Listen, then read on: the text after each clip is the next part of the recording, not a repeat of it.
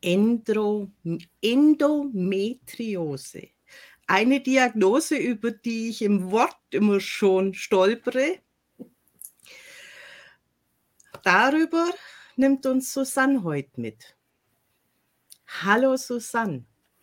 Guten Abend, Helene. Ich freue mich sehr, dass du mir die Bühne gibst, über diese Erkrankung zu sprechen. Ja. Du hast einen langen Leidensweg hinter dir? Ja. Ähm, Nimm uns doch mal, einfach mit.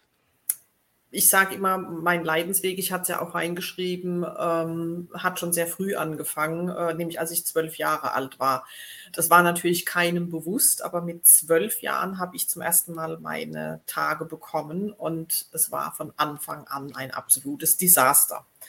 Ich habe von Anfang an große Schwierigkeiten gehabt und von Anfang an immer Schmerzen gehabt. Und ähm, fand es natürlich als Kind, äh, mit zwölf Jahren bist du noch ein Kind, einfach furchtbar, ja, weil ich ja mitbekommen habe, ähm, dass es bei anderen eben nicht so war. Ja.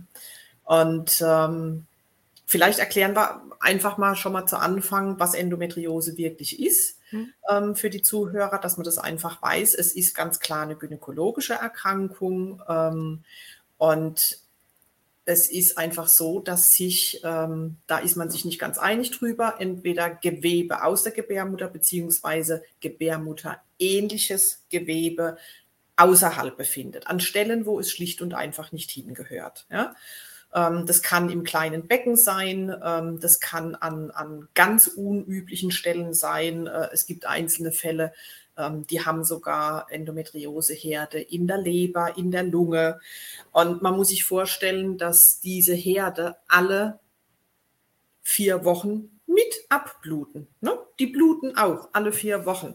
Und ähm, daraus resultierend entstehen wirklich sehr ungute Dinge. Ähm, es gibt noch die Adenomiose, das ähm, will ich gleich dazu sagen. Ähm, und zwar die Endometriose ist also die, die sich außerhalb der Gebärmutter befindet. Ja? Und die Adenomiose, da befinden sich diese, diese Herde in der Muskulatur der Gebärmutter. Also auch eine ganz fürchterliche Geschichte. Man muss sich das einfach wirklich sehr, sehr schmerzhaft vorstellen. Ähm, zu meiner Zeit habe ich das gar nicht gewusst. Ich weiß gar nicht, ob ich das auch hatte, weil man sagt, jede zweite Frau ähm, die daran erkrankt ist, äh, die hat auch eine Adenomiose. Ja. Als ich zwölf war, das war 1977, also das ist wirklich eine ganze Weile her, ähm, da waren solche Informationen überhaupt nicht bekannt. Ähm, man, man hat da auch nicht drüber gesprochen. Also meine Mutter ist da auch mit mir nicht zum Arzt gegangen oder so. Ich habe halt einfach von Anfang an massive Probleme gehabt, massive Schmerzen gehabt und das hat fünf Jahre gedauert, bis ich dann die Initiative ergriffen habe und äh, zu einer Ärztin gegangen bin, zu einer Frauenärztin gegangen bin. Aber die hat natürlich auch nur geguckt, ne, junges Mädchen, Regelprobleme, Regelschmerzen und hat mir die Pille verschrieben. Und damit wurde es dann auch tatsächlich erstmal besser, ne? also mit Hormonen gegengesteuert. Ähm, da wurde es dann erstmal besser, aber halt nicht lange. Ja, es ging nicht lange gut, ähm, bis es dann eben wieder sehr, sehr schlimm wurde. Und ähm, meine erste große OP hatte ich mit gut 21. Ja. Darf ich mal noch mal kurz einhaken? Klar. Wie muss man sich diese Schmerzen aus deiner Sicht vorstellen? Weil ich kann mir vorstellen, jeder hat ein anderes Schmerzempfinden und auch jeder hat andere Stellen, wo sich's bemerkbar macht. Aber dass man sich das mal so grob vorstellen kann, was denn da überhaupt passiert. Also ich denke, die zwei größten ähm, Symptome sind eben einfach wirklich Menstruationsschmerzen, also Schmerzen wirklich im Unterleib. Ähm, das fängt oft schon an, bevor äh, die Tage einsetzen. Ja? Ähm, bei vielen ist es tatsächlich zyklusunabhängig. Ja? Also viele haben die Schmerzen auch, wenn sie eben nicht ihre Periode haben. Und es ist, also ich habe den Schmerz als, als äußerst, als reißend empfunden. Also wirklich sehr, sehr heftig. Ein wirklich reißender Schmerz. Ja? Ähm, und ähm, ich habe mir Statistiken angeguckt, inzwischen natürlich. Also das sind ja alles Informationen, die habe ich lange nicht gehabt, lange nicht. Ja? Das ist ja so das, das Schlimme. Also zu meiner Zeit ist man da schon sehr alleingelassen gewesen. Und ähm, zwischen 80 und 90 Prozent der Frauen haben eben diese Wahnsinnsunterleibschmerzen. Ja? Ähm, und das ist einfach nicht normal. Das muss man einfach mal feststellen. Das wird zwar immer noch so ein bisschen ähm, gesagt, ja, stell dich nicht so an und, und ähm, das ist normal. Nein, ist es nicht. Ja? Regelschmerzen, Menstruationsschmerzen, ähm, ein Schmerz zeigt immer an, dass etwas nicht in Ordnung ist. Ja? Und auch Menstruationsschmerzen sind schlicht nicht normal. Und wenn man das hat, dann muss man gucken lassen. Ja. Und ähm, ein nächstes Symptom, sehr starke Blutungen. Also das war bei mir definitiv der Fall. Ähm, massive Blutungen. Ähm, also wirklich auf, auf eine Art und Weise, also fürchterlich, ja. Da ist also regelmäßig auch der HB wirklich richtig abgesackt, ja. Massive Blutungen. Und ähm, das ging eben wirklich, also wenn du überlegst, wie gesagt, mit zwölf Jahren habe ich meine, das erste Mal meine Tage bekommen und operiert worden bin ich dann mit 21. Da war ich bei einer Gynäkologin in Darmstadt, die hat einen Knoten getastet und ich hatte halt solche Schmerzen und die hat dann einen Knoten getastet unterhalb der Gebärmutter und ähm, die sagte dann zu mir, also da ist ein Knoten, ähm, Sie müssen ins Krankenhaus. Und ich bin dann wirklich, ich habe natürlich tierische Angst gehabt. Du denkst als allererstes natürlich an eine, an eine Krebserkrankung, klar. Und ähm, ich bin also quasi ins Krankenhaus gerannt und äh, war also wirklich ganz kurz vor meinem 22. Geburtstag, als ich die OP hatte. Und da ähm, ist es zum ersten Mal äh, festgestellt worden. Und zwar, ähm, man versucht wohl immer, ähm, wie sage ich, so, so, so wenig invasiv wie möglich zu operieren. Das heißt, man hat mit einer Bauchspiegelung gestartet. Und dann hat man eben festgestellt, ähm, dass ich diverse richtig große Zysten hatte, ähm, sogenannte Schokoladenzysten. Die bilden sich, weil ja alle vier Wochen, es blutet ja da rein. Also ne, ähm, das blutet ja immer mit und da haben sich eben diese sogenannten, ich finde Namen unmöglich, aber so heißen sie halt, die Schokoladenzysten entwickelt. Und die sind offensichtlich rupturiert, während die versucht haben, das zu entfernen. Sprich, die sind gerissen. Das hat sich alles in den Bauchraum ergossen. Und dann mussten sie tatsächlich aufschneiden. Und dann kam es eben zu einer großen ähm, Bauch-OP. Und ähm, das war das, das erste Mal. Und dabei ist es festgestellt worden. Und ähm, das war ein langer Weg, bis ich da wieder einigermaßen fit war. Man hat äh, mir aber gesagt, es wäre, sie hätten alles entfernt, es wäre alles gut. Und ähm, ich soll in einem Jahr nochmal kommen, dann gucken wir nochmal nach. Ne? Und ähm, ich habe dann ähm, eine Hormontherapie gemacht. Ja, ähm, du hast ja nichts anderes gewusst, also hast du es gemacht. Ähm, die war heftig. Die war sehr, sehr heftig. Ich bin also quasi mit 22 Jahren in einen Zustand versetzt worden, der war wie die Wechseljahre. Ja? Also ich habe dann auch ähm, monatelang, und das, das war ja Sinn der Sache, man hat also die Periode unterdrückt. Die habe ich nicht gehabt, das war ja nett. Also, ja, also wenn man schon, ich, da hatte ich ja schon fast zehn Jahre hinter mir und fand es einfach furchtbar. Also das war ein ganz gutes Gefühl, das mal nicht zu haben. Aber ich habe wirklich von Wasser und Brot zugenommen. Also ich hätte mir wirklich alles, was ich gegessen habe, hätte ich mir direkt an die Hüften kleben können. Ich habe wahnsinnig zugenommen. Also da konntest du wirklich zugucken, ähm, wie das raufging. Und ähm, nicht gut hat sich das angefühlt, wirklich überhaupt nicht. Ja.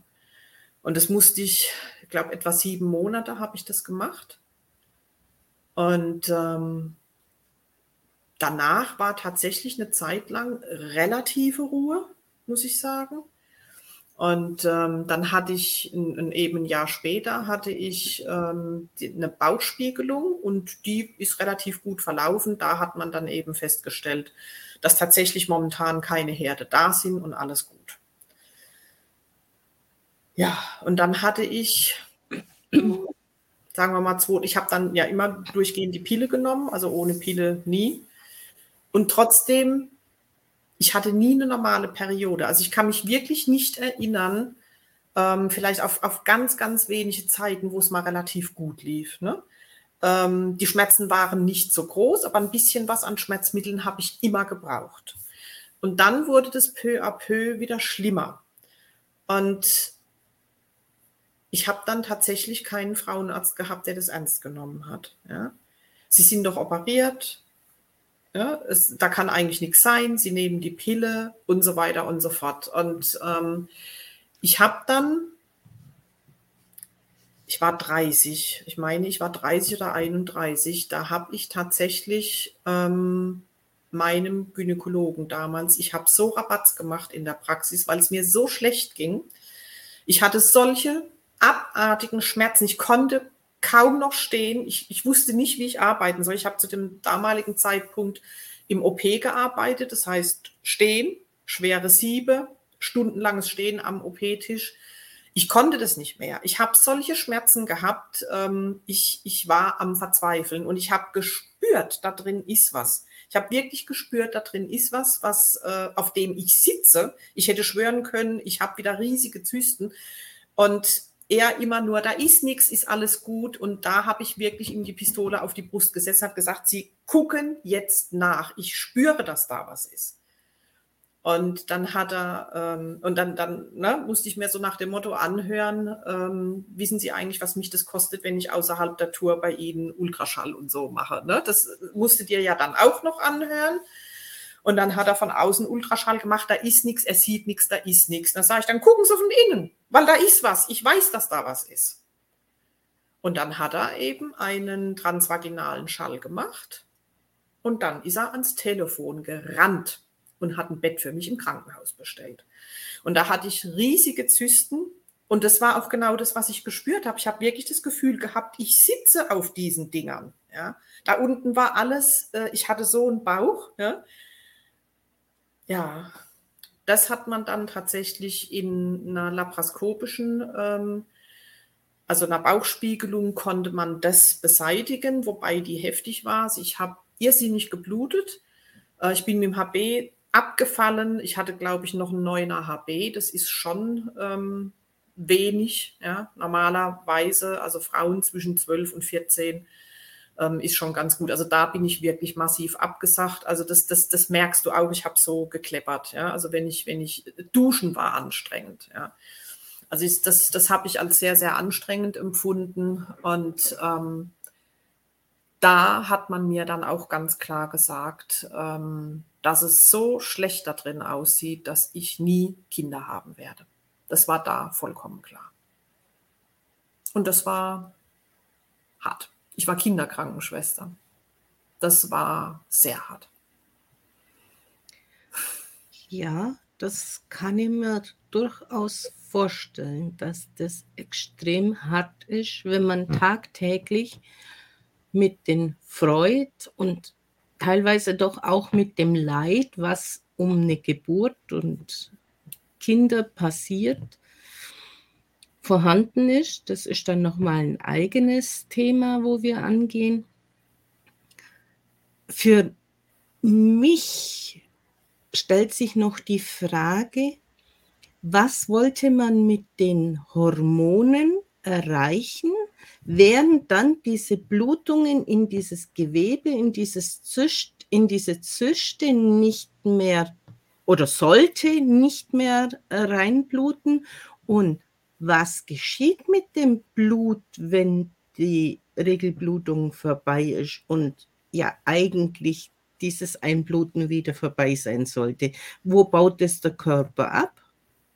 Ähm, man geht ja davon aus, also der Körper wird ja, oder bei mir wurde das äh, tatsächlich so gehandhabt, die Regel ist unterdrückt worden. Also ich bin tatsächlich quasi in, wie in die Wechseljahre versetzt worden. Du hast keine Blutung, die findet einfach nicht statt. Die ist durch die Hormone so unterdrückt, dass da nichts stattfindet. Man wollte quasi ähm, Endometriose-Herde, die noch da sind, die man vielleicht nicht gesehen hat, die wollte man ähm, austrocknen sozusagen. Mhm. Ja ähm, weil das schon so äh, die Annahme war, dass ähm, die eben natürlich durch die Hormone auch befeuert werden. Ja? Und ähm, das ist ja so das Nächste. Es gibt ja bis heute definitiv keine gesicherten Erkenntnisse, wo die Endometriose eigentlich herkommt. Es gibt verschiedene Modelle, mit denen sie so arbeiten oder forschen, aber die sind alle definitiv nicht gesichert. Und eine zum Beispiel lautet dahingehend, ähm, dass man quasi sagt, äh, ähm, wie eine zurücklaufende Menstruation, sprich, dass quasi ähm, aus den Eileitern raus äh, Blut in die oder, oder Gebärmuttergewebe ins kleine Becken kommt und sich damit eben ähm, ähm, Herde einschleichen. Eine andere sagt, es ist genetisch bedingt. Also bei mir kann das nicht der Fall sein, denn ich bin die einzige Frau bei uns in der Familie. Es hat auch keine außer mir solche ähm, massiven ähm, ähm, Probleme gehabt. Also ich bin die einzige bei uns in der Familie, die Endometriose hat. Ja. Ähm, weder meine Schwester noch meine Cousine, die hatten alle diese Probleme nicht. Ja. Und ähm, man, man hat wirklich versucht, es auszutrocknen, aber das, das hat halt nicht wirklich funktioniert, denn eine Heilung gibt es leider auch nicht. Es ist eine chronische Erkrankung. Ähm, es gibt diverse Therapieansätze, aber da ist halt auch einfach das Problem, ähm, keine Frau reagiert, also es gibt bei vielen Erkrankungen eine Leitlinie. Ja? Da hast du einen ganz klaren Standard, ähm, da weißt du, das und das äh, wird gemacht und das und das funktioniert auch. Und bei Endometriose gibt es das definitiv nicht, denn ähm, und das ist die größte Herausforderung mit, keine Frau reagiert gleich auf, auf eine gewisse Therapie. Ja, jede Frau reagiert ein Stück weit anders und das macht es ja auch so schwierig. Ja. Und ähm, es, es gibt ein, ein gewisser Prozentsatz an Frauen, die haben auch nicht unbedingt solche Schmerzen. Ja? Ähm, andere haben wenige Herde, kleine Herde und haben brutale Schmerzen. Ja? Wieder andere haben wirklich viel und spüren es eigentlich gar nicht. Also es, es, es gibt da kein, kein Schema, nach dem man verfahren kann. Das ist einfach nicht drin. Ja? Und ähm, Tatsache ist halt einfach auch, also wie gesagt, bei mir ist das Ganze länger her. Ich bin total operiert worden, ähm, 98. Da war ich 32 Jahre alt. Also nach, nach dieser letzten Bauchspiegelung war einfach, wie gesagt, vollkommen klar, ähm, dass es da drin gar nicht gut aussieht und dass ich eben nie Kinder haben werde. Und man hatte damals schon überlegt, ähm, das alles zu entfernen, war aber der Meinung, dass ähm, na, bei so jungen Frauen, man muss halt schon gucken, also das muss ja verkraftet werden, ja, das muss psychisch verkraftet werden. Und ähm, so habe ich dann halt einfach nochmal, hm, ich glaube, zehn Monate etwa waren es, ähm, Gespräche gehabt und ähm, ja, mich quasi der Situation angenähert, dass ich mit, mit 32 dann eben eine totale OP hatte. Und zwar wirklich komplett. Gebärmutter, Eierstöcke, Eileiter, alles ist rausgekommen. Es war auch nicht mehr anders machbar, weil es so kaputt war. Es war einfach komplett kaputt.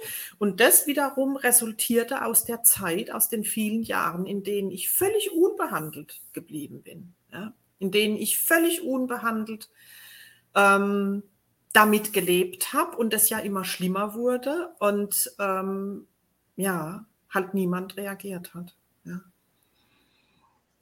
Und ähm, ich habe ja auch, also selbst nach dieser, nach dieser Bauspiegelung, wo die ganzen Zysten und das alles entfernt wurde, ähm, ich war nie wieder, also nie schmerzfrei absolut nie. Also dieses, dieses letzte, diese letzten Monate vor der Total-OP, die waren das Schlimmste, was ich je erlebt habe. Ich hatte durchgehend Schmerzen.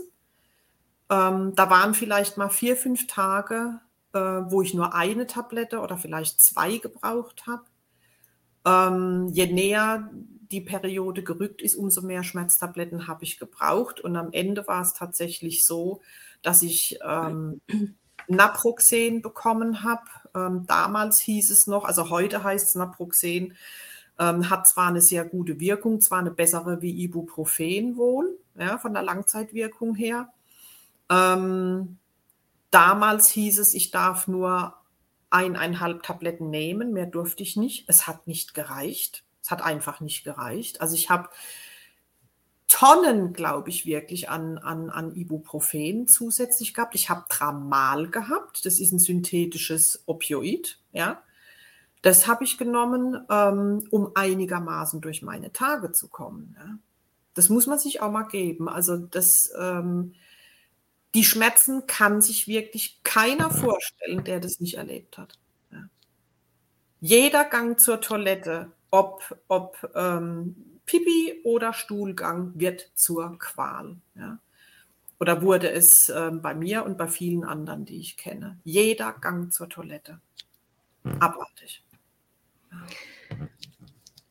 Die Diagnose, du wirst nie Kinder kriegen, oder kriegen sollen, plus diese extremen Schmerzen, diese Ungewissheit mit dieser doch sehr, sehr großen OP und dann ja eigentlich noch permanent im OP stehend, eigentlich mit den Ärzten und aber auch den Kindern das stelle ich mir natürlich auch brutal vor. Diese, diese mentale Zerrissenheit zwischen endlich die Schmerzen loswerden und bei den meisten Frauen zumindest die Hoffnung auf Kinder. Und du hast die ja schon mit Kindern permanent umgeben in deiner Arbeit. Stelle mir extrem schwer vor das war es auch. Also ähm, letztendlich bin ich in den OP gegangen. Ähm, also ich glaube, ich habe das, ich denke, ich habe es letztendlich gewusst, dass ich nie Kinder haben werde. Denn ähm, ich bin in den OP gegangen, um von den Kindern wegzukommen. Ja, also da hatte ich, da wusste ich es noch nicht mit Sicherheit, aber ich denke, ich habe es gewusst. Ja, und ähm, es ist ja ein Fakt, äh, das sind alles Dinge, die ich, die ich erst viel später erfahren habe. Es ist ein Fakt, dass unter den Endometriose-Betroffenen äh, es also wirklich einen, einen, erheblichen Anteil an Frauen gibt, die unter Angststörungen und Depressionen leiden. Also sehr viel häufiger als andere Menschen. Ja. Das hatte ich auch, beides. Wäre mir nie in den Sinn gekommen, dass das damit was zu tun haben könnte. Ja. Ähm, wie soll ich denn sagen, da ja keiner drauf eingeht. Also man muss sich das mal so vorstellen. Du bist so beschäftigt mit dieser Erkrankung, du bist so beschäftigt mit deinem Körper, mit all diesen Dingen, die da ablaufen, mit den Schmerzen. Ähm, du kannst es gar nicht wirklich nachfühlen. Also mir ging das so. Ja. Vor allem, ich bin ja immer arbeiten gegangen. Ähm, ich war nur im äußersten Notfall krank. Also ich habe auch in der Hinsicht gar nicht gut für mich gesorgt. Das muss ich wirklich sagen. Ich würde das heute völlig anders handhaben. Aber dein Umfeld hat ja auch nicht drauf reagiert. Das hat ja auch keinen interessiert, sind wir mal ganz ehrlich. Wen hat es denn interessiert? Niemand. Und als ich dann diese große OP hatte, also sprich wirklich die, die Total-OP, war ich in einem Zustand, dass ich das als Befreiungsschlag erlebt habe. Ja, es war so furchtbar. Ich habe ja gehofft, als wir dann den Termin festgemacht haben, ich hatte, ich hatte äh, ein langes Gespräch mit dem Chefarzt der Klinik, der hat mich ja öfter erlebt ähm, und kannte mich und wir haben das lange besprochen und äh, dann den OP-Termin auch wirklich festgelegt. Und ich habe gehofft, dass ich vorher meine Tage nicht mehr kriege, dass ich da nicht nochmal durch muss. Und natürlich habe ich sie gekriegt und es war absolut entsetzlich. Ich hing wirklich mit den Fingernägeln in der Tapete. Ich war zu mit allen Schmerzmitteln, die ich nehmen durfte, habe ich alles genommen. Und es war so furchtbar, dass wenn ich nicht gewusst hätte, dass es das letzte Mal ist und dass ich diese OP vor mir habe, also da war ein Punkt erreicht, ähm, da habe ich wirklich gedacht, ich, ich wäre in der Lage gewesen, äh, mir wirklich was anzutun. Ich habe es nicht mehr ausgehalten. Und deswegen habe ich diese OP als absoluten Befreiungsschlag erlebt. Ja. Und dann hat sich ja herausgestellt, ähm, Also ich habe die OP auch bombig überstanden, muss man mal ganz klar sagen. Ich hatte vorher Angst. Ähm, ich musste natürlich auch etliche Untersuchungen über mich ergehen lassen, ähm, die nicht so ganz schön sind. Ich musste die Blase untersuchen lassen, habe also eine Blasenspiegelung gehabt. Der Darm musste entsprechend untersucht werden. Man wollte einfach im Vorfeld wissen, wo gibt's noch Herde, wie sieht's aus, weil ich ja da auch solche Schmerzen hatte und da war Gott sei Dank nichts, aber ich hatte einfach Angst, weil ich die Geschichten von anderen Frauen inzwischen kannte ähm, und wusste, was, was da für, für Klopfer sind, dass also viele auf der Intensivstation gelandet sind, dass es Frauen gibt, die danach eben Anus Preta hatten, zumindest für eine gewisse Zeit, also einen künstlichen Darmausgang.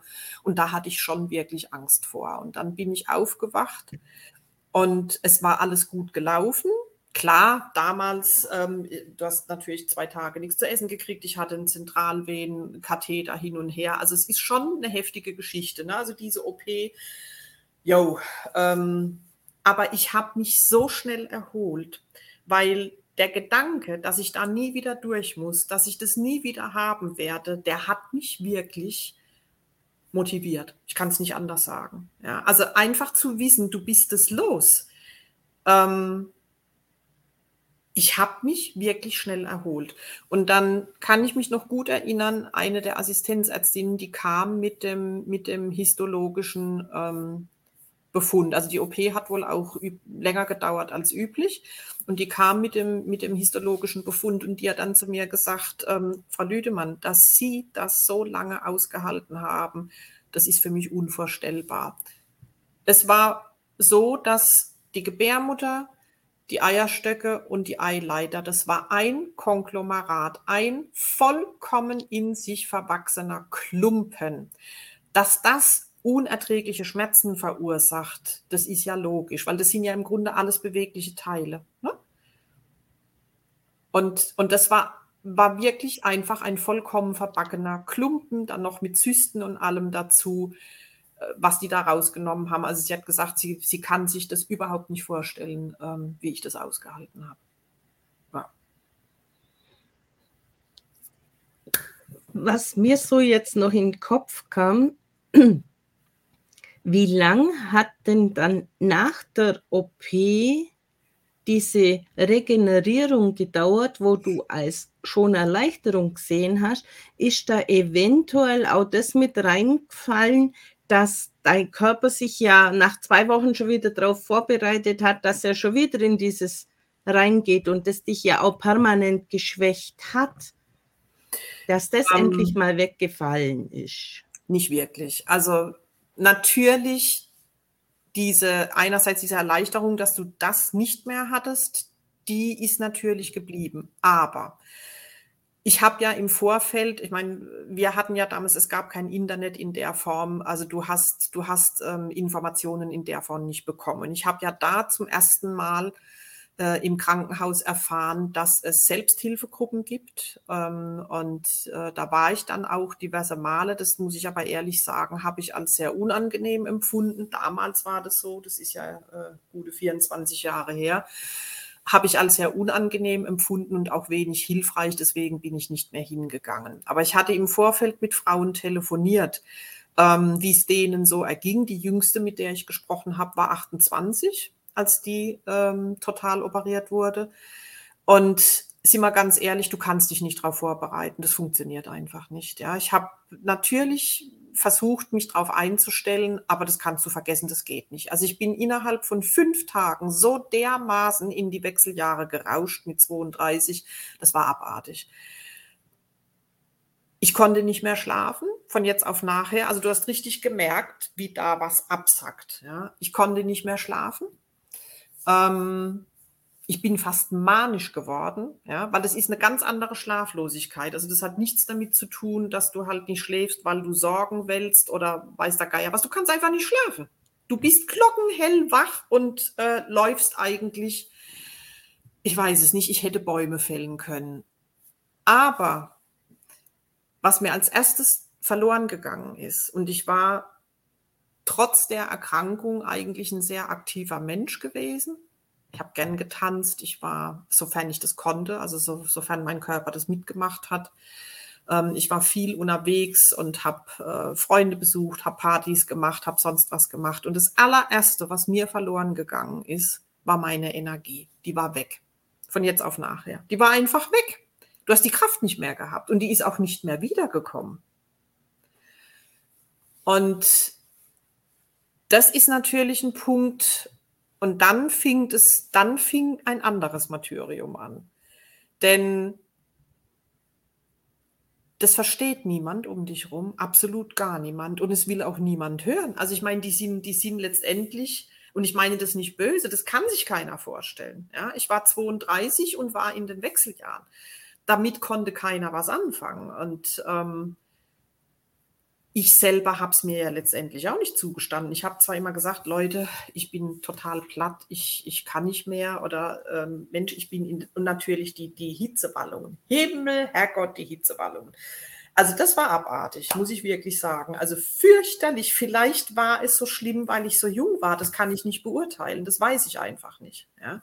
Und man hat mir in der Klinik ganz klar gesagt, Frau Lüdemann, ähm, äh, keine Hormone nehmen, also so hieß es damals, ähm, bitte keine Hormone nehmen, versuchen Sie es so lange wie möglich ohne Hormone auszuhalten. Das konntest vergessen. Es ging einfach nicht. Ich habe das wirklich ähm, ein, zwei, drei, äh, vier, fünf Wochen versucht. Ich habe gedacht, ich werde irre. Wirklich. Also völlig, völlig halb manisch gewesen, durch das nicht mehr schlafen können, die Hitzewallungen ohne Ende, ähm, der ganze Körper hat sich so verändert. Du warst, ich habe mich verändert. Ja, das sind ja Prozesse abgelaufen, auf die du schlicht nicht vorbereitet bist. Ja. Und ähm, ich bin dann zum, zum Frau, zur Frauenärztin äh, gerannt und habe gesagt, sie müssen mir was geben. Ich kann nicht mehr. Ja. Und ähm, dann habe ich, dann habe ich ähm, Gestagene bekommen, also erst ein Mischpräparat bekommen. Es wurde stellenweise besser. Aber ich bin so aggressiv geworden. Also da merkst du halt auch einfach, Hormone, das sind keine, es ist kein Aspirin. Ja, also auf, bei Aspirin, da kannst du eventuelle Nebenwirkungen haben. Bei Hormonen reagierst du einfach. Das ist einfach so. Ja? Und auch wenn du es weißt, wenn du weißt, dass es die Hormone sind, die das verursachen, du kriegst es trotzdem nicht unbedingt in den Griff. Und ich kann mich erinnern, ich hatte mit einer Frau gesprochen, ähm, die mir erzählt hat, äh, dass das bei ihr zwei bis drei Jahre gedauert hat, bis äh, sie adaptiert war. Ja, also bis der Körper dann damit besser umgehen konnte. Und ähm, dass ihr Mann, damals gab es noch D-Mark, ähm, ihr mitunter einen 50 D-Mark-Schein in die Hand gedrückt hat und gesagt hat, Schatz, geh in die Stadt, tu dir was Gutes, kauf dir was, aber geh ja, weil sie ähm, so rattelig war und sie sagt, du, du selber merkst es nicht unbedingt, ja, du, du, du reagierst einfach nur noch. Und das war was, was ich also auch ganz stark gespürt habe. Ähm, also das war wirklich ich habe morgens die Augen aufgeschlagen, man kennt es teilweise von prämenstruellen Syndrom, ja, ähm, und hätten Mord begehen können. So schlimm war das. Ne? Also ich habe hab, hab wirklich, ähm, da haben sich Aggressionen aufgebaut, das war nicht ich. Also ich, ich war noch nie ein aggressiver Mensch gewesen. Ja.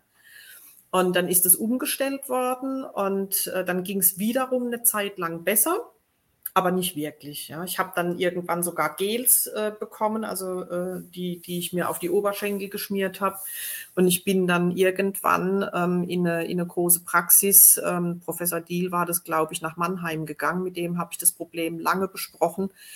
Und ähm, dann habe ich alle Hormone abgesetzt. Ich hatte da dann auch schon wieder richtig heftige Depressionen. Ich habe mich einfach nicht mehr wie ich selber gefühlt. Es war einfach nicht mehr ich. Also nicht, nicht der Mensch, den ich kannte, nicht die Frau, die ich kannte. Das war ich einfach nicht mehr. Und ähm, ich habe komplett alle Hormone abge, also ich habe alles weggelassen und habe mich dann erstmal mit, ähm, mit äh, Präparaten beholfen, wie zum Beispiel Klimadinon Uno. Das ist dieses Nachtschattengewächs. Und das hat zwar ein bisschen gedauert, aber das hat tatsächlich ähm, geholfen, vor allem gegen äh, diese vegetativen Beschwerden, sprich den Schlafmangel, sprich die, die äh, Hitzewallungen. Also das hat tatsächlich ein Stück weit geholfen. Das habe ich so etwa zwei Jahre genommen und dann hatte ich auch das Gefühl, auch das, das hilft einfach nicht mehr. Ähm, und da wieder zurück nochmal zu deiner Frage. Ich habe tatsächlich das Gefühl gehabt, dass alle vier Wochen die Hitzewallungen schlimmer geworden sind. Also wie wenn der Körper so eine Erinnerung hätte ähm, an, an, an diese Zeit, an diesen Zyklus. Das hat wirklich lange gedauert, ne? wo, wo du immer wieder so das Gefühl hattest oder so, ich weiß nicht, wie ich das nennen soll, ähm, einfach so das Gefühl, als würdest du die Tage kriegen, obwohl es ja schon lang äh, vorbei ist. Ja. Kann es unter Umständen auch so eine Art Trauma gewesen sein, das sich immer wieder mit diesem Intervall abgespielt hat und diese Angst wieder hochgeholt hat? Bestimmt.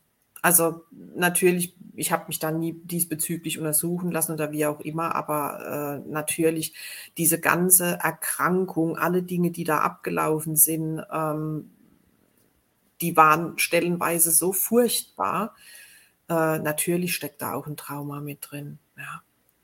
Weil ich denke, bei einer anderen Erkrankung, da kannst du ja nicht die Uhr danach stellen, wie bei etwas, was mit der mhm. Menstruation zusammenhängt weil da weiß ja in der Regel, wie diese Zyklen sind. Und dann kommt ja schon wieder diese Vorangst, dieses. Ich hatte panische Angst. Also ich hatte wirklich, es, es gab für mich nichts Schlimmeres wie eine Regelblutung. Wirklich. Vor allem die letzten Jahre waren absolut entsetzlich. Also das, das, das hat, das macht ja auch was mit dir als Frau. Das muss man ja auch mal ganz klar sagen. Also du hast ständig diese Schmerzen und man kann sich vorstellen, ähm, dass das Sexualleben jetzt auch nicht unbedingt die reine Freude ist, ja? weil es eben auch oft einfach wehtut. Also wenn da unten alles wehtut und wenn da einfach nichts in Ordnung ist, dann ist es die logische Schlussfolgerung, ja? dass das auch nicht gut funktioniert, ist doch klar. Ja? Also das ist wirklich eine Erkrankung, ähm, die für viele Frauen wirklich absolut lebensverändernd ist. Es verändert. Also mein Leben hat es völlig verändert. Ich war Kinderkrankenschwester, ich wollte Kinder haben. Ja, keine Chance. Also ich hatte keine Chance. Und ähm, du konntest natürlich auch viele Dinge nicht machen, weil du einfach durch die Schmerzen äh, in diesen bestimmten Phasen, du warst einfach völlig ausgebremst. Ja? Ähm, und was mich so ein bisschen erschreckt, also man muss dann sagen, vielleicht noch ein bisschen weiter, ich habe dann auch eben nach diesen zwei Jahren dieses Klimadinon Uno abgesetzt und habe ich halt gar nichts mehr genommen und habe im Grunde so getan, als hätte ich kein Problem. Also ich habe überhaupt nichts mehr genommen. Ähm, gut, privat sind da auch sehr viele Sachen abgelaufen, wir sind öfter umgezogen und man muss sich ständig auf was Neues einstellen. Also ich habe im Grunde permanent über meine energetischen Verhältnisse gelebt und ähm, das hat mich dann irgendwann an einen Punkt gebracht, ähm, wo ich gesagt habe, okay, ich kann das nicht mehr ignorieren. Ich muss mal nach mir gucken, weil mir geht's schlecht. Und ich habe dann so bei mir gedacht, liebe Leute, ähm, wenn es ja jetzt schon so schlecht geht, wie soll das werden, wenn du mal in Rente gehst? Also wenn du mal, ja, wie, wie, wie soll das werden? Mit schlecht meine ich wirklich eine permanente Erschöpfung, ähm, Schlafstörungen, ähm, immer wieder auch Depressionen war einfach so. Ähm, Schmerzen, Ganzkörperschmerzen, Gelenkschmerzen. Mir ging es schlecht. Und die Schulmedizin hat mir leider überhaupt nicht weiterhelfen können. Also von, von Ärzten ähm, habe ich immer wieder zu hören gekriegt, auch von Frauenärzten, Frau Lüdemann, damit müssen sie leben. Und es ist also ein Satz, der mich unwahrscheinlich triggert inzwischen. Das kann ich überhaupt nicht mehr hören.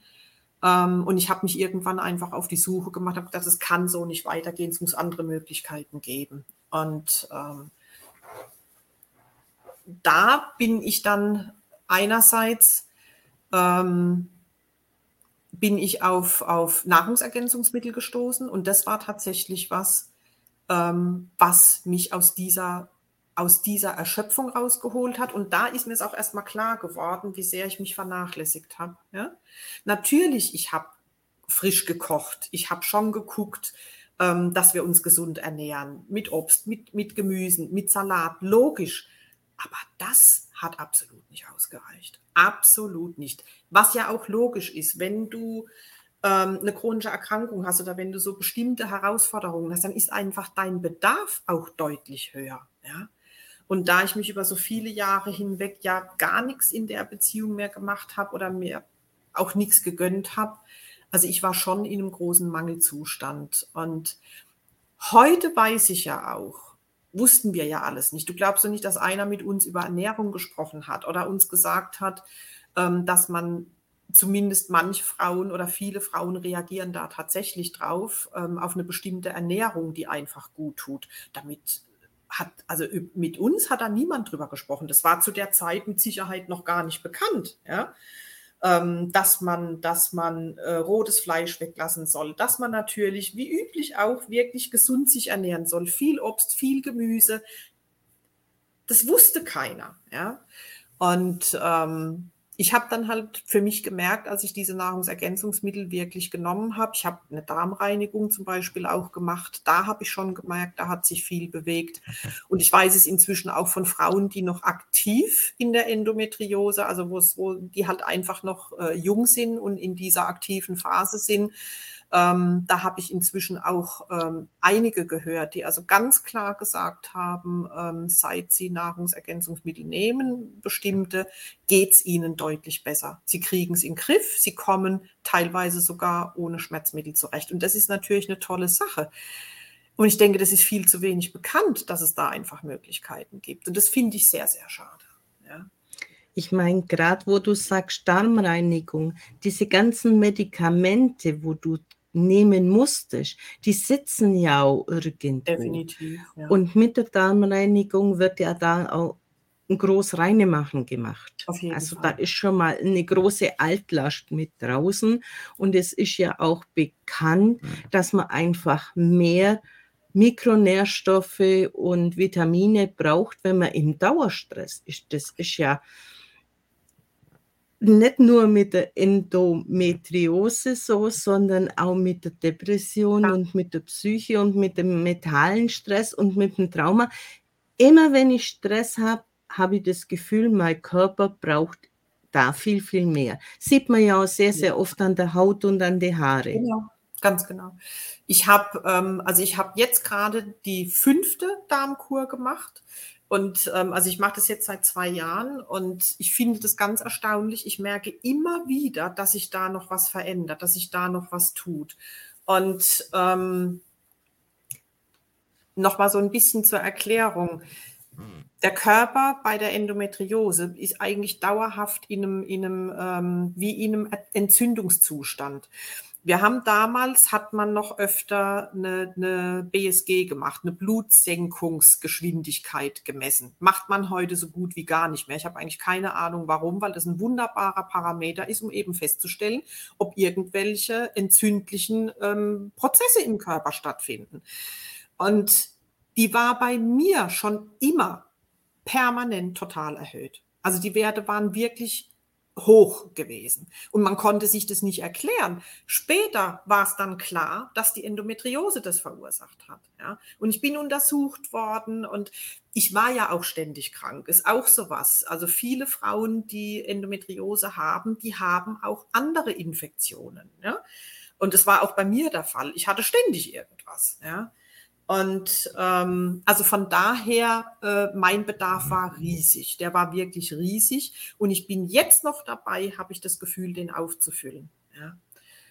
Und was ich, was ich aber auch gemerkt habe, ähm, meine ganzen Tabletten, die ich genommen habe, auch die Schmerzen, ich konnte nach vier, fünf Monaten habe ich meine Medikamente absetzen können. Und da siehst du einfach wirklich mal, was der Körper selber auffangen kann. Ja? Also wenn er, wenn er gut versorgt wird, wenn da alles stimmt, wenn die Depots aufgefüllt sind, ähm, dann, also ich habe die Erfahrung gemacht, dann geht es nämlich auch ohne Medikamente. Und das war für mich ein, ein absolutes Highlight. Und wie gesagt, ich, also junge Frauen, die noch in der aktiven Phase sind, die haben mir das auch bestätigt. Ja. Wie muss ich mir das jetzt vorstellen? Hast du diese Eigenverantwortung dann übernommen und hast gesagt, okay, ich traue es mir jetzt zu, meine Medikamente auszuschleichen?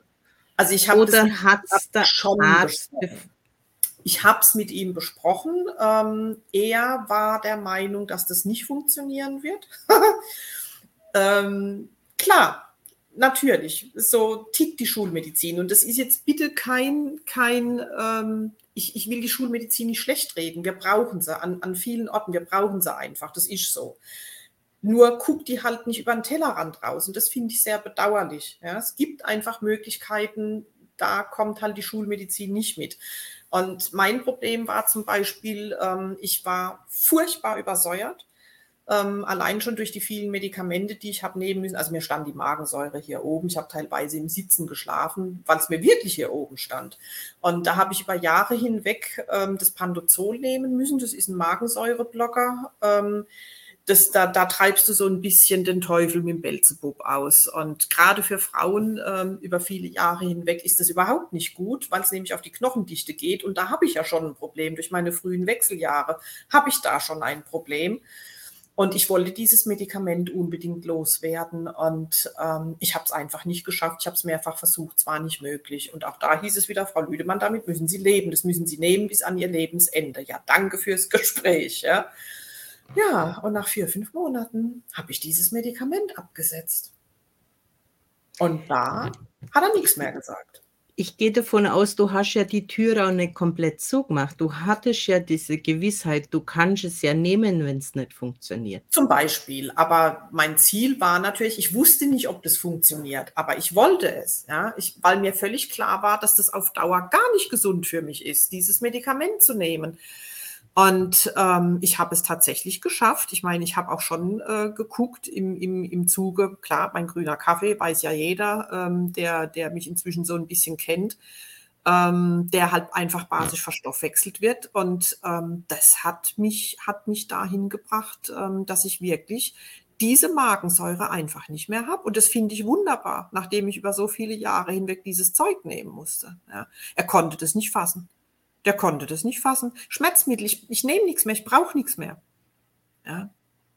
Und ähm, wenn du dein Leben lang so einen Scheiß Entschuldigung genommen hast, dann bist du einfach froh, wenn du es nicht mehr brauchst. Ja? Also das, das ist eine Wahnsinnserleichterung einfach. Ja? Muss ich wirklich sagen. Du sprichst ja immer wieder mal vom grünen Kaffee. Wie muss ich mir den grünen Kaffee vorstellen? Wie wird der gemacht und wie wird der zu, zu sich genommen oder? Völlig easy. Ähm, grüner Kaffee bedeutet einfach, ähm, also ein, ein, ein, Anteil dieses Kaffees ist tatsächlich aus der grünen Bohne gemacht. Und ähm, was da so, also speziell mit der Firma, mit, mit äh, der ich mich da angefreundet habe und mit der ich zusammenarbeite, da ist ein sehr hoher Anteil Chlorogensäure drin. Ähm, der normale Kaffee, der hat so zwischen drei und vier Prozent und ähm, in diesem Kaffee sind fast 40 Prozent Chlorogensäure drin und die ist dieses Gute. Ne? Also das, da, davon profitiert man einfach und dadurch wird eben dieser Kaffee basisch verstoffwechselt und äh, den kannst du einfach, den rührst du dir an. Ähm, den gibt's ähm, als, als, als Pulver quasi und den rührst du dir an, nicht mit kochendem Wasser, weil da einfach noch ein paar andere wirklich äh, tolle Sachen drin sind aus der, aus der, äh, also Heilpilze zum Beispiel aus der äh, traditionellen chinesischen Medizin. Und ähm, zwischen 60, 65 Grad sollte das Wasser haben und dann trinkst du den schon auf nüchternen Magen. Und so habe ich das auch angefangen und ich fand es am Anfang fürchterlich, weil ich so übersäuert war, hat auch dieser Kaffee für mich so sauer geschmeckt. Also das war echt eine harte Nummer am Anfang, aber ich wusste, der wird mir gut tun und meins war halt, ich wollte eine Veränderung. Mir ging es einfach wieder so schlecht und ich habe einfach gesagt, ich möchte so nicht mehr weitermachen. Ich wollte eine Veränderung und war da ja auch wirklich bereit für. Also habe ich diesen Kaffee getrunken und ähm, habe dann eben auch interessanterweise festgestellt im Zuge der Darmkur, dass der Geschmack sich irgendwann total verändert hat und heute liebe ich das. Und ähm, das hat mir meine Lebensqualität auch wieder zurückgegeben. Ja. Wie muss man sich das vorstellen, diese extrem säurehaltigen Geschmack? Wann hat sich der schon verändert von ähm, dem Kaffee jetzt? Also, wenn ich so zurückdenke, ich habe ja, man muss es vielleicht noch, ähm, noch ein bisschen ausführlicher machen, ich habe mir quasi die volle Dröhnung gegeben. Ich habe mit der Darmkur angefangen habe gleichzeitig mit Kaffee und, und äh, Saft angefangen, also wirklich alle sekundären Pflanzenstoffe, Mikronährstoffe, Mineralien, also alles, was gut ähm, ist, habe ich mir da gegönnt. Und ich habe eine sogenannte Body Restart Kur gemacht, sprich eine Entgiftung und eine basische Ernährung für vier Wochen. Und das war richtig heftig, weil ich angefangen habe zu entgiften. Und zwar wirklich so, dass ich einen Schritt zurücktreten musste. Ich habe, also die Schmerzen sind erstmal noch schlimmer geworden. Also du hast richtig gemerkt, im Körper läuft richtig was ab. Ähm, das haben sie, ähm, also das hatten wir vorher besprochen, dass das durchaus passieren kann, logisch. Ja? Ähm, dann habe ich gemerkt, ich kriege einen ganz wunden Mund, also mir sind fast die Schleimhäute aufgegangen. Und äh, dann habe ich aber mehr von dem Saft genommen und dann hat sich das innerhalb von zwei, drei Tagen reguliert. Und im Zuge dieser ganzen Dinge, ne, diese Entgiftung dann auch mit der basischen Ernährung und dem allem, und da habe ich dann gemerkt, so schlecht ist der Kaffee ja gar nicht. Also das ging innerhalb von ich würde sagen, zwei, drei Wochen hat sich das geändert. Und ähm, was ich halt, was ich halt gemerkt habe, ich war immer so eingelagert. Und ich hatte, das muss man auch dazu sagen, ich war schon auf dem besten Weg in den Typ 2 Diabetes. Also lauter, ne, diese ganzen üblichen Zivilisationsgeschichten, Bluthochdruck, tralala, ist alles weg. Ist alles weg. Die Blutwerte sind im völlig normalen Bereich. Und ähm, das zeigt mir auch einfach, dass ich da auf dem richtigen Weg bin. Ne? Also dass ich, dass ich einfach dieser Mangelzustand, in dem ich sehr, sehr lange war, ähm, der löst sich oder hat sich einfach aufgelöst. Ja. Und Wann würdest du jetzt sagen, wenn du sagst, das ist jetzt schon 24 Jahre her, die OP, wann hat sich zum deutlichen Verändern hinbewegt? dass es mir wirklich besser ging. Seit zwei Jahren. Seit knapp zwei Jahren. Wenn man denkt, es waren nochmal 22 Jahre. Natürlich habe ich da auch ein Stück weit selber dazu beigetragen, weil ich zugelassen habe, ähm, dass ich mich ja selber vernachlässigt habe. Also es war ja nie mehr Thema. Ich meine, ich habe auch, ich muss das ganz ehrlich sagen, ich habe auch irgendwann aufgehört, zum Frauenarzt zu gehen, was soll es denn bringen, wenn du ständig gesagt kriegst, äh, Frau Lüdemann, damit müssen Sie leben? Ja, das bringt mir nichts. Ja, also man muss natürlich auch sagen, ich hatte körperlich große Probleme, allein schon durch die ganzen OPs da unten, viele Verwachsungen. Ich konnte beruflich viele Dinge nicht mehr machen. Ich habe teilweise in der Altenpflege gearbeitet. Ähm, ich konnte das nicht mehr machen. Körperlich war das allein schon nicht mehr möglich. Ich hatte riesige Probleme. Äh, Iliosakralgelenk, Rückenschmerzen, ähm, das, das, das ging einfach nicht mehr. Ich konnte das nicht mehr leisten. Auch aus dem OP bin ich raus. Und da kommen wir wieder zurück zu den Kindern, denn nach der OP und nach dem OP, also da habe ich ja noch im OP gearbeitet, das war nicht mehr machbar. Ja? Also ich war zwar drei Monate zu Hause, aber durch diese große Operation, ich konnte nicht mehr stehen stundenlang, war nicht mehr drin. Ja? Und ähm, dann habe ich mir eine neue Stelle gesucht und habe lange, lange gesucht, weil ich nicht wusste, was ich machen soll. Und da bin ich in der Psychiatrie gelandet. Ähm, die haben eine Kinderkrankenschwester gesucht für eine offene ähm, allgemein psychiatrische Station, weil sie da eine Mutter-Kind-Station, also sechs Betten Mutter-Kind eingerichtet haben, also für psychisch kranke Mütter mit kleinen Kindern. Und da ist mir richtig ein Kronleuchter aufgegangen. Ich sagte, da gehst du hin. Und es hat auch geklappt. Also ich habe diese Stelle bekommen. Und das war eine Zeit, die habe ich sehr genossen. Also da habe ich insgesamt sieben Jahre gearbeitet ähm, und das war eine tolle Arbeit. Es hat mir sehr viel Freude gemacht. Es hat mir sehr viel Spaß gemacht und dann war das auch in dem Moment kein Problem mehr, ähm, dass ich kein Kind hatte. Hm. Das war eine sehr, sehr schöne Arbeit, die ich wirklich, wirklich gern gemacht habe. Also es gab ja zum damaligen Zeitpunkt, gab es noch nicht so sehr viel Mutter-Kind-Zentren. Also wir haben da quasi modsmäßig was aufgebaut. Also viele Mutter-Kind-Zentren, die es heute gibt, ähm, die haben quasi bei uns sich das angeguckt, ja, was wir da aufgebaut hatten. Das war eine tolle Zeit. Ja. Sehr, sehr schön war das. Ja. Und was würde ich jetzt Betroffenen an die Hand geben, so als Tipp? Als Hinweis oder wo können sich Betroffene wirklich fundierte Informationen holen, holen ohne diesen langen Leidensweg?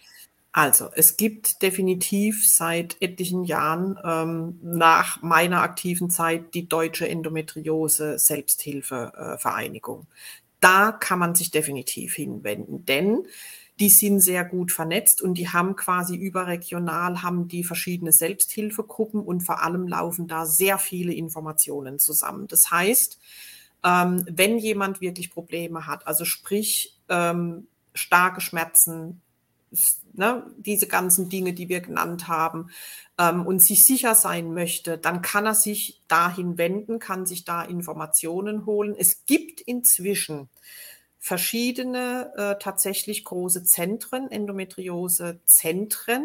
Ich meine, dass es zum Beispiel in Karlsruhe eins gibt. Ähm, es gibt in Franken ein ziemlich großes Zentrum. Die scheinen auch einen sehr, sehr guten Ruf zu haben. Also man muss sich, man muss weg vom üblichen Feldwald- und Wiesengynäkologen. Und auch das möchte ich jetzt nicht despektierlich meinen, so wie es sich anhört. Aber es muss jemand sein, der sich auskennt, dem, der diese Erkrankung kennt und der einfach in der Lage ist, ähm, mit den Patienten umzugehen. Also die, diese, diese deutsche Endometriose-Vereinigung ist sicherlich eine große Hilfe. Ja heute überhaupt, weißt du, äh, wir hatten kein Internet damals, wir hatten diese äh, Informationsquelle einfach nicht. Und ich habe festgestellt inzwischen, es gibt ähm, sowohl auf Facebook als auch gerade auf Instagram gibt es eine ganze Menge junger Frauen, ähm, die eben Endometriose haben, die da wahnsinnig aktiv sind.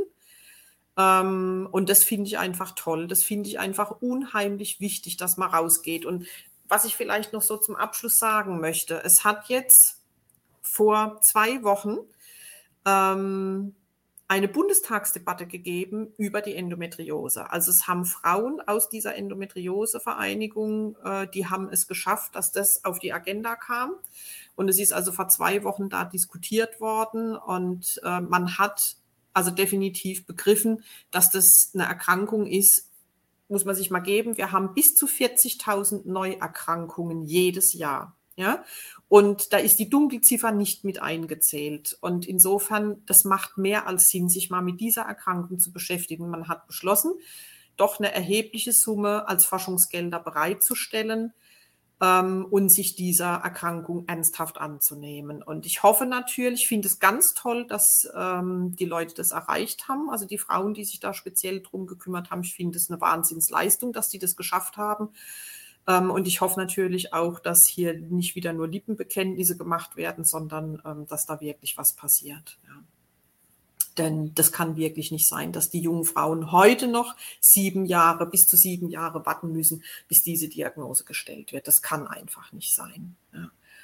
Und ähm, deswegen, ja, also ich denke, das sind Stellen, da kann man sich definitiv hinwenden.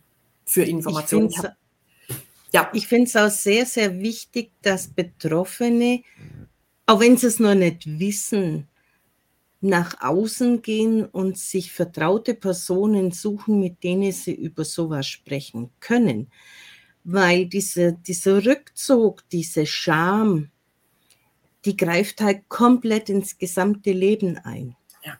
Also das ist auch was, was ich festgestellt habe. Ich meine, bei mir war es ja, also ich habe mich nicht geschämt. Ich war da nicht schambehaftet, aber es hat halt einfach niemand interessiert. Und du hast einfach keine, also ich hatte keine Energie mehr, ähm, mir das ständig einzufordern. Ja, heute tue ich das, ganz klar. Ähm, ich weiß aber, dass es viele Frauen gibt, ähm, die da sehr schambehaftet sind, die nicht wollen, dass das jemand erfährt. Ähm, das gilt es selbstverständlich zu respektieren, aber ich finde es tatsächlich sehr schade, weil ich denke einfach, äh, wir sind in so vielen Bereichen schon so lange schon benachteiligt gewesen, gerade auch bei der bei der Gesundheit.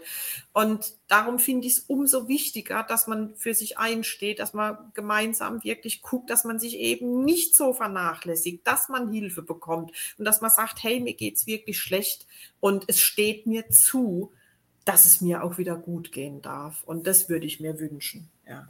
dass die Frauen nicht gezwungen sind oder nicht, nicht ähm, sich verstecken müssen damit. Das ist einfach nicht nötig. Jede andere Erkrankung, eine chronische Erkrankung, sei es ein Diabetes oder wie auch immer, auch eine Krebserkrankung ist gesellschaftlich anerkannt. Was soll das? Ne? Warum das nicht? Ja. Ist, ist Mir war das bis vor zwei, drei Monaten ja. keine Erkrankung, die mir bewusst war. Ja, das ist ja das Problem. Und deswegen finde ich das ganz toll, dass das jetzt zunehmend einfach in, in den Fokus. Ich habe letztes Jahr, ich glaube, es war letztes Jahr, Emmanuel Macron ja, also ich möchte den Mann nicht bewerten, ich kenne ihn nicht, aber da bin ich wirklich fast vom Glauben abgefallen. Der hat eine öffentliche Ansprache gehalten in seinem Land zum Thema Endometriose. Da war ich echt von Socken. Und er hat ganz klar gesagt, dass man sich dieser Erkrankung mehr widmen muss. Natürlich, was glaubst du denn? Die Frauen, das ist ja ein wirtschaftliches Problem, weil das, das, das sind Frauen, die fallen aus, die sind wirklich krank. Ja, die sind wirklich krank und die fallen aus, weil viele ja wahnsinnig oft operiert werden. Also ich hatte ja noch im Vergleich zu dem, was ich teilweise mitbekommen habe und auch heute, hatte ich wenige Operationen und mir haben sie gereicht. Also mehr brauche ich nicht. Ja. Und das fand ich echt ein Hammer. Der hat dazu tatsächlich ähm, äh, eine, eine öffentliche Rede gehalten. Ja. Also, es kommt. Immer mehr. Es brauchen einfach bestimmte schwierige Themen. Menschen, die offen darüber sprechen, dass andere es als natürlich empfinden, auch über so etwas zu sprechen ja. und sich Hilfe einzufordern. Ja. Und wenn nur unser Gespräch jetzt für eine Frau auch nur einen Tag des Leidens verkürzt, dann können wir uns glücklich schätzen. Das wäre was, ja. Das würde ich mir wünschen, dass ähm, das anderen wirklich hilft, äh, für sich einen anderen Weg zu gehen. Denn so furchtbar wie es bei mir war, muss es wirklich nicht mehr sein. Vor allem nicht so lange. Ja. Und es gibt mittlerweile die Möglichkeiten, online etwas zu finden. Ja aber es braucht in meinen Augen trotzdem eine Form, wo man nicht wieder so überheblich über diese Krankheit spricht, sondern wirklich aus dem Herzen raus sprechen kann und die Betroffenen mitnimmt was ich halt so ein bisschen erschreckend finde, dass, deswegen habe ich gesagt, so der übliche Feldwald- und Wiesengynäkologe, dass die Frauen sich heute noch sagen lassen müssen, also es war bei mir damals auch so, kriegen sie ein Kind, wenn sie schwanger, dann ist alles gut. Das ist natürlich nicht so. Also ich war damals 21 und mir haben sie das so oft gesagt und ich hatte keinen Partner und nichts. Ich war wirklich halt noch einfach jung und weiß der Geier was. Es gab halt niemanden, dass ich irgendwann gesagt habe, möchte sich jemand zur Verfügung stellen oder wie stellen Sie sich das vor? Soll ich eine Annonce in die Zeitung setzen? Ja. Ähm, und und die, es gibt wirklich Frauen, die müssen sich das heute noch sagen lassen, ja, oder, oder auch, also Sprüche einfach, wo du denkst, Leute, wo habt ihr studiert? Ja, oder einfach noch die Tatsache, dass die Schmerzen nicht ernst genommen werden. Das finde ich furchtbar. Alles, was mit Schmerz zu tun hat, ist ein ganz klares Zeichen, dass etwas nicht stimmt. Punkt. Ja, und deswegen. Ja. Susan, was möchtest du unseren Zuschauern noch als letztes mit auf den Weg geben? Ja, es ist eigentlich alles gesagt. Habt, wenn, wenn ihr Probleme habt, ähm, wendet euch an, an Menschen, die sich auskennen, geht raus damit, versteckt euch. Es ist nicht nötig, sich zu verstecken. Es ist wirklich nicht nötig. Raus damit. Und ähm, ich denke, damit kann man vieles erreichen. Schämt euch nicht. Ja, es ist nicht nötig, sich zu schämen.